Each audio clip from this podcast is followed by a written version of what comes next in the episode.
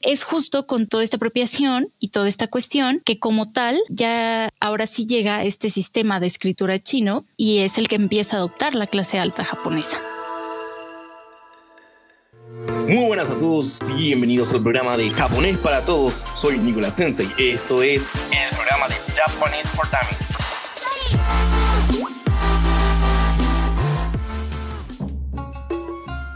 Muy buenas a todos, ¿cómo están? Bienvenidos a otra edición del podcast de Japonés para Todos. Mi nombre es Nicolás, soy el Sensei y en este caso presentador a cargo de este hermoso programa. ¿Cómo han estado todos? Les presento a la señorita Alejandra.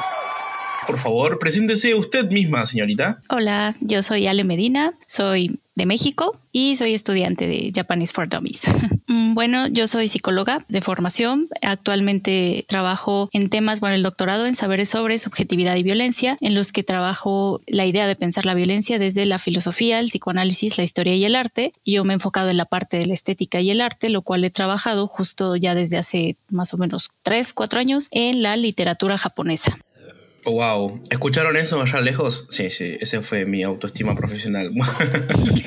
no, no, impresionante, wow, qué currículum, qué coja de vida, depende del país que estén escuchando.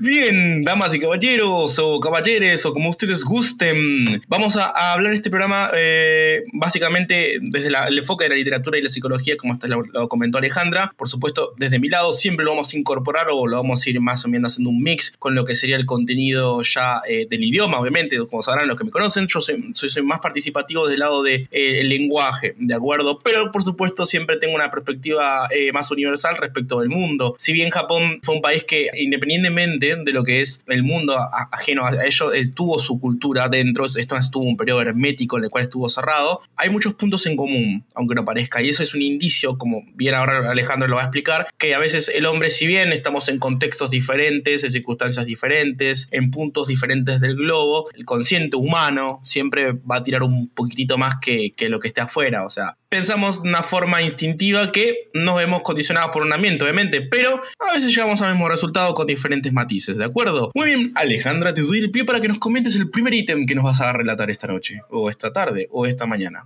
Ustedes me entienden. Muy bien. Bueno, el día de hoy quiero empezar por platicarles un poquito de cómo surge toda esta cuestión de la literatura y la escritura, bueno, de la literatura en Japón y por eso voy a partir un poco de la escritura. Eh, lo que me gustaría primero poner como parámetro es que voy a hablar más o menos de tres periodos en Japón que empiezan en lo que conocemos nosotros en Occidente como la Edad Media. Me gusta situarlo así, ¿por qué? Porque creo que todos acá de este lado conocemos la Edad Media, hemos escuchado el medievo, caballeros, no sé, todas estas cosas, pero rara vez nos preguntamos o volteamos a ver, bueno, pero ¿qué estaba pasando? ¿No? El mundo no solo es Europa, no solo es Occidente. Y de ahí la importancia, ¿no? Que creo de poder eh, ubicar en la Edad Media también pasaban cosas en otros lugares del mundo. Y una de esas cosas que pasaba es que en Japón estaba surgiendo toda la parte de la escritura. Entonces inician lo que es el periodo Asuka, que más o menos se considera que está entre los años del 538 al 710. Y esta época es como fundante en la parte de la escritura, porque en este periodo es cuando tenemos las eh, transformaciones más significativas en Japón en la cuestión artística, social y política. Es aquí donde se dice que entra el budismo a Japón, por una anécdota que pues bueno, por ahí cuentan. El budismo llega por medio de una estatua eh, muy grande de un Buda así fabuloso, oro, plata, lo que ustedes quieran, que le manda un rey de una región de Corea al emperador Kinmei, que era el emperador de ese tiempo en Japón. Se lo manda como agradecimiento porque le había mandado soldados para unas cuestiones ahí de pelea de territorio y le dice que es momento de que Japón empiece a tomar el budismo porque está tomando mucha importancia esta religión, en todo este lado que tenemos en Corea, en China, que venía pues, desde la India y todo. Es importante eh, mencionar esto porque en este intercambio que empieza a haber en estos países en esa época, que había pues, más apertura, más movimiento con esos países, es aquí donde se introduce eh, por primera vez los caracteres chinos, que empiezan a llegar por medio de sellos oficiales, que cartas, que monedas, que en general en artículos de decoración. Entonces, pues es importante situar este periodo aquí. ¿Por qué? Porque es donde empiezan estas transformaciones, donde al llegar el budismo se empiezan a mover muchísimas cosas. De ahí tenemos ya el periodo Nara, que abarca de los años 710 al 794 y es una época que se destaca porque clase alta japonesa empieza a asimilar la cultura china. Es donde se dice que empiezan a tomar pues ya más eh, esta cuestión del budismo, empieza a sentarse más como religión en Japón. Se dice también por ahí que tiene una función un poco más política para empezar a llegar por estas políticas, ¿no? Totalmente. Es una justificación. Sí. Es más justificación, es una ley, perdón, legitimar, perdón que te interrumpa, es de un gobierno, de una autoridad o básicamente, sí, autoridad, sí, está bien. Siempre generalmente a nivel histórico se vio fuertemente influenciado por la religión. Entiéndase, Europa con lo que, con lo que serían los señores feudales, el cristianismo, las dinastías en China o los faraones egipcios, todo va de la mano. Y religión, mano política, así que esto se ve en todos lados. Sí, claro, y, y es, es muy importante mencionarlo, ¿no? O sea, porque partiendo un poco de esta cuestión que les decía, de la Edad Media, pues lo que estamos viviendo es de alguna manera, no quiero decir que lo mismo y es igual, pero como por medio de la religión se quiere hacer una reestructura, ¿no? Y estamos viendo un sistema muy parecido también acá en Japón, ¿no? Entonces eh, me parece muy, muy importante, igual todo esto que comentas. Y es justo con toda esta apropiación y toda esta cuestión que como tal ya ahora sí llega este sistema de escritura chino y es el que empieza a adoptar la clase alta japonesa. En esta época tenemos el surgimiento de los los primeros escritos como tal en Japón. Aquí tenemos el Kojiki, que es el libro histórico más antiguo que se conserva sobre la historia de Japón. Y eh, en este se mencionan varios mitos y leyendas de Japón, además como algunas canciones. Es importante destacar que este escrito todavía estaba totalmente en caracteres chinos. Wow, sé que no lo dijiste, pero para el que me está, el que, el que es alumno de la academia o el que estudia el lenguaje, ella se hace referencia a los kanjis, ¿ok? Los ideogramas. ¿sí? Eh, igual, en, una, estamos hablando de la Edad Media siglo, antes del siglo VIII, ¿no? Si mal no recuerdo, yo eh, lo que estaba, yo desde el lado del idioma, de la escritura te hablo, ahí inicia el proceso en el cual los kanjis chinos empiezan a transformarse de a poco. Igual creo que eso fue más regional. Yo me acuerdo incluso mismo los hiraganas vienen desde esa raíz de los kanjis, ¿ok? Pero como dijiste vos, fue una cuestión, a ver, ¿cómo explicarlo? Un paralelismo acá en, en Occidente. Bueno, básicamente fue cuando los españoles eh, pasaron su escritura a los, los pueblos originarios de aquí, de América, incluso mismos. Tiene una cuestión cultural, ¿ok? Eh, eso para poner un paralelismo de cómo eh, los caracteres chinos se incorporaron a la escritura japonesa es muy similar a lo que pasó, por ejemplo, con los actuales idiomas más populares de Occidente. Por ejemplo, el del latín surgieron el italiano, el francés, el español, por ejemplo.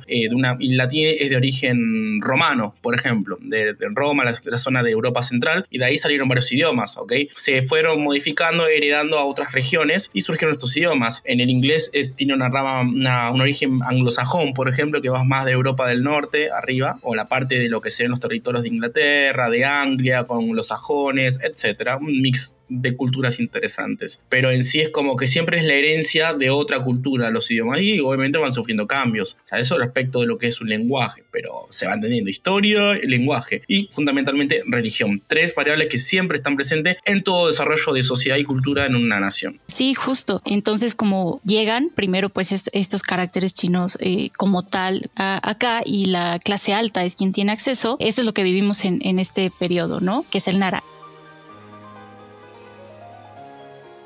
Y de ahí pasamos al periodo Heian, que ya es el último periodo que se le denomina de la época clásica de la historia japonesa, que este se desarrolla entre los años 794 y el 1185. Aquí tenemos también ya, por ejemplo, que el confucianismo, perdón, y otras influencias alcanzan su punto máximo, pues ya teníamos más, eh, que estaban más empapados de toda esta cultura, pero hay una transformación eh, justo muy importante ahorita que, que, decía Nico, de cómo va de la mano siempre lo político, la religión, eh, esta cuestión del lenguaje lenguaje es sumamente importante porque también en este periodo, en el anterior, vemos que estaban apropiando las políticas y muchas cuestiones de China, ¿no? Pues en el periodo Heian, a pesar de que se tiene, lo que se hace es una transformación en el que ya hay una apropiación. Los japoneses ya empiezan a apropiarlo y sí tienen ciertos parámetros de los chinos en cuanto a políticas, pero los empiezan a ajustar a su sociedad, a sus creencias, a aquello particular de ellos mismos, ¿no? ¿Y qué pasa? Pues que esto lo tenemos también en la parte de la escritura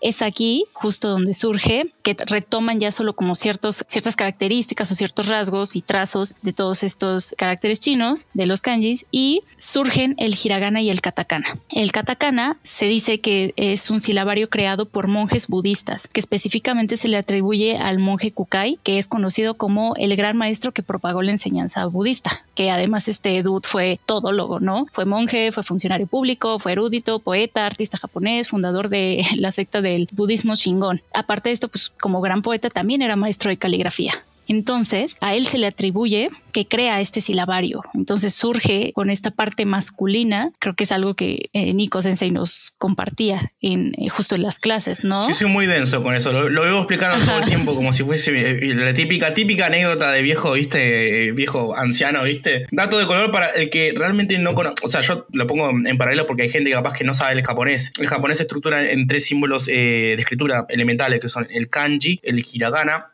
el katakana, ¿ok? El kanji es el que ha mencionado Alejandra, que es de origen chino. Sí, damas y caballeros, en Japón se usan símbolos de origen chino, pero datazo de color no son los símbolos actuales que maneja China, porque si recuerdas muy bien, hubo una reforma política y cultural en el siglo XX en China, que es actualmente China comunista, en la cual se, se ordenó, va, se ordenó, se impuso en realidad una modificación a nivel caligrafía y actualmente se usan los kanji simplificados, creo que se les dice, que sí, no solamente se modificó la escritura, se modificó también la arquitectura, eh, muchas cosas, las tradiciones, se hizo una persecución política en esa época. Por eso hoy día eh, Japón se dice que comparte los antiguos kanjis chinos o algunos que otros que hoy día se mantienen. Y el katakana es un símbolo que es más como cuadrado, son trazos más como eh, toscos, ¿no? Como diríamos Alejandra, son más como, ¿cómo expresarías? Más fuertes. yo sinceramente, para el, que, para el que capaz para hacer un paralelismo, tiene un aire a las runas, un parecido a las runas nórdicas, si alguno sabe de runas, los símbolos son como, viste, como palitos o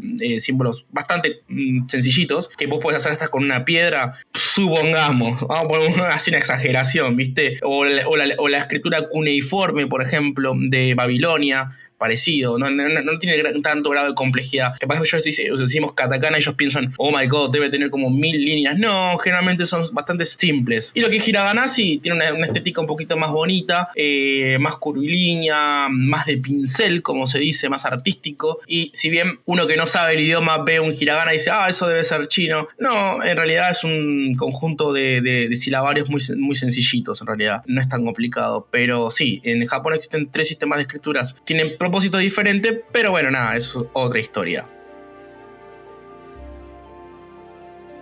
Por favor, Alejandra, continúe, porque está muy interesante todo. Yo estoy re, estoy escuchando todo, re, como si todo el café estoy como un nene y no, muy buena información. Es que es muy buena información lo que está diciendo, pero parezca. Sí, pues es que eh, es muy interesante ponernos a, pensar, ¿no? A veces eh, justo creo que estudiamos, bueno, mi acercamiento, ¿no? Empiezas a estudiar japonés y no sabes bien de dónde surgió todo y en, descifrar, ¿no? Desglosar toda la historia de dónde viene, creo que es bellísimo. Y pues justo ahorita sí, como comentabas, Nico sí, pues justo tenemos el hiragana, que surge en la misma época y que se supone que el significado o de dónde venía originalmente el hiragana eh, viene del pensar mano de mujer, porque era eh, un trazo que solo hacían las mujeres, ya que eh, los hombres como que tenían el katakana y solo podían usar ese sistema o el de los kanjis eh, a, la mujer. En esta parte más artística se le permite como hacer este, este trazo, ¿no? De hecho, es muy curioso. Aquí, en esta época, se dice que surge por ahí una escritura de un hombre que se atrevió a escribir en hiragana, pero tuvo que hacerse pasar por mujer, ¿no? Entonces, que es el diario de Tosa, no se tiene tiene como bueno, ahí no, no, no tengo con mucho registro de ese texto, pero era algo de verdad exclusivamente para las mujeres, ¿no? O sea, solo la mujer podía utilizar esto. También en esta época, también es muy curiosa la parte de la escritura y de, de lo que tenemos aquí en esta época, porque teníamos más bien la escritura en cuanto a los hombres estaban más enfocados, hay un gran auge de la poesía y teníamos más eh, todos estos poemas waka, que es un primer sistema poético que surge mucho antes de, de lo que eh, actualmente conocemos como los haikus, ¿no? Entonces, la escritura que se tiene tiene más de los hombres y el ejercicio que más se hace por parte masculina es esta parte poética. Pero justo aquí en el Heian hay un punto muy importante que justo al surgir toda esta parte de la escritura, tenemos el nacimiento de dos obras que son muy importantes en la literatura japonesa y una particularmente que tiene un impacto muy significativo en eh, la historia de la literatura mundial.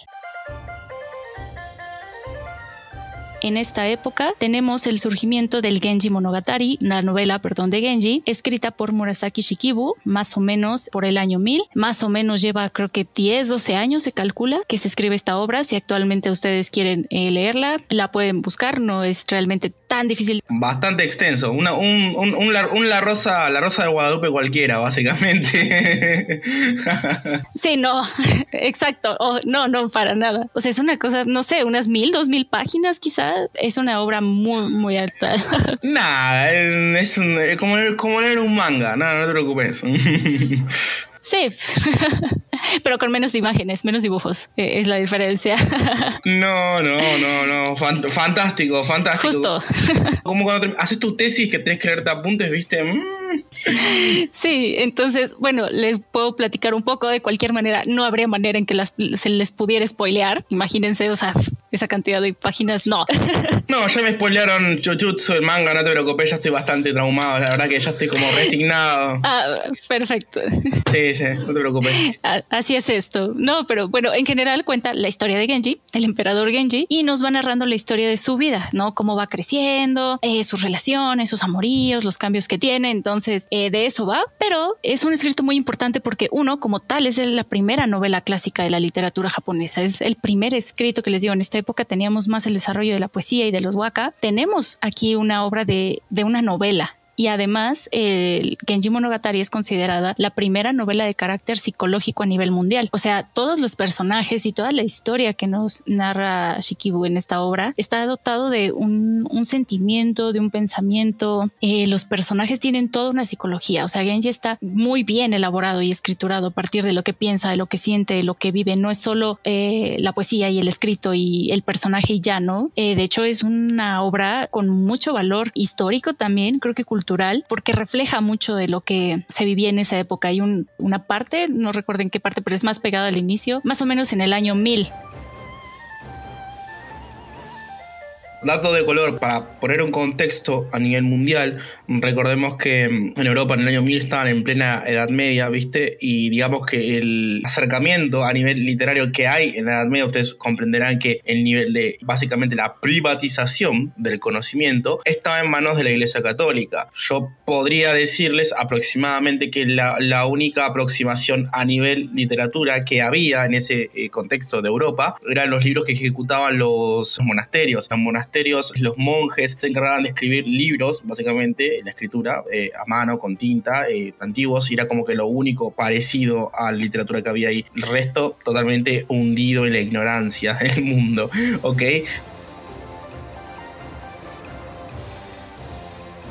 Pero a nivel mundial como que digamos que es un avance muy grande lo que estás contando porque no, justo que en Europa el objetivo de la escritura era más que nada medicinal entre comillas y religiosa, o sea, no, no tenía un enfoque humano como el que me estás contando vos, ya de por sí decía un libro en el que tengo una, perspectiva psicológica en plena edad media es avanzadísimo, vos imaginate que la única aproximación que yo recuerdo ahora obviamente que es desde lo que es lo psicológico, creo que incluso lo estamos hablando antes acá de, de, la, de la sesión, era lo que pasa es que mucho de lo que es la escritura a nivel literario, o sea, sacando la escritura, sino lo, que es el desarrollo de, ficción, entre comillas, ficción barra literatura hablada, es el tema de los mitos. O sea, generalmente cuando se elaboraba una historia eh, en el contexto europeo asiático, siempre se ponía como foco la naturaleza o Dios mismo. O sea, eran textos de origen más de tipo divino, eh, eh, serían como parábolas, etcétera.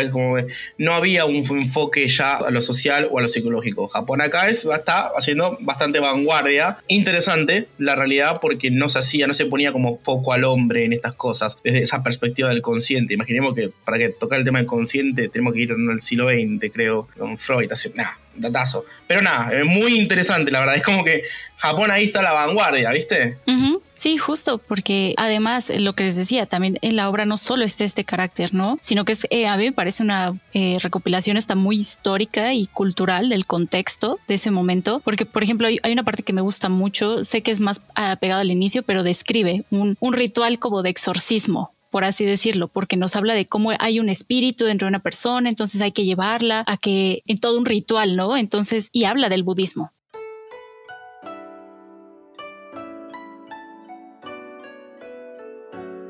También tiene mucho auge el budismo justo en la época dentro de la obra. Entonces, ¿cómo están estos rituales religiosos y estos rituales budistas y cómo viven esas enfermedades, ¿no? Y cómo viven todo esto. También hay muchos ejercicios de poesía dentro de la misma novela, digo al final, les decía, es algo que está en auge en la época. Entonces, dentro de la misma escritura de Shikibu, tenemos fragmentos de poesía. Entonces, es, tiene todo, tiene psicología, tiene novela, tiene personajes, tiene rituales, tiene poesía, de verdad, es un todo está, este escrito. Es un tesoro cultural japonés que literalmente no es valorado como corresponde porque el mundo siempre gira en Occidente, claramente. Pero no, en realidad está, a ver, es, una, es un acierto muy importante esto que está diciendo porque, vale, igual convengamos, una, yo les voy a explicar por qué en realidad no conocemos esto a nivel mundial, es muy fácil. Eh, Japón hasta el siglo mm, casi 20 estuvo cerradísimo al mundo, un hermetismo total, obviamente, y en el cual no se sabía nada de ellos. Es más, incluso llegó más rápido los saberes y la cultura occidental hacia Japón, más que ellos a nosotros. En realidad, ellos eh, literalmente lo que sería la era Meiji, lo que es el periodo de restauración, ¿no? Se decía el periodo de restauración japonesa o el imperio japonés, básicamente se empezó a empapar de lo que es la tecnología,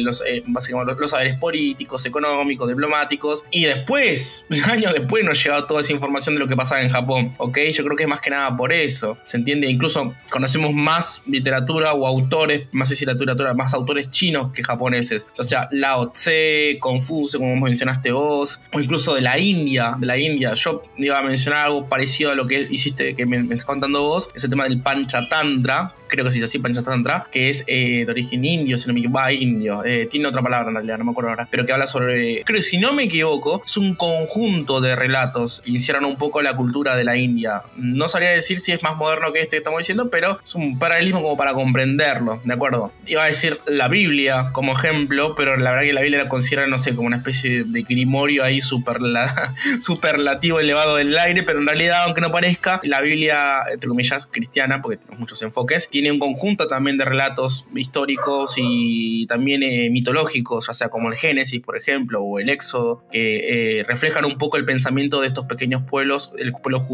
puntualmente. Algo parecido, básicamente. Nada más que estos son eh, mitológicos y los de este libro, este autor que me estás comentando, es una novela que tiene ya un carácter de, diferente, tiene otro enfoque. Me parece interesante, la verdad.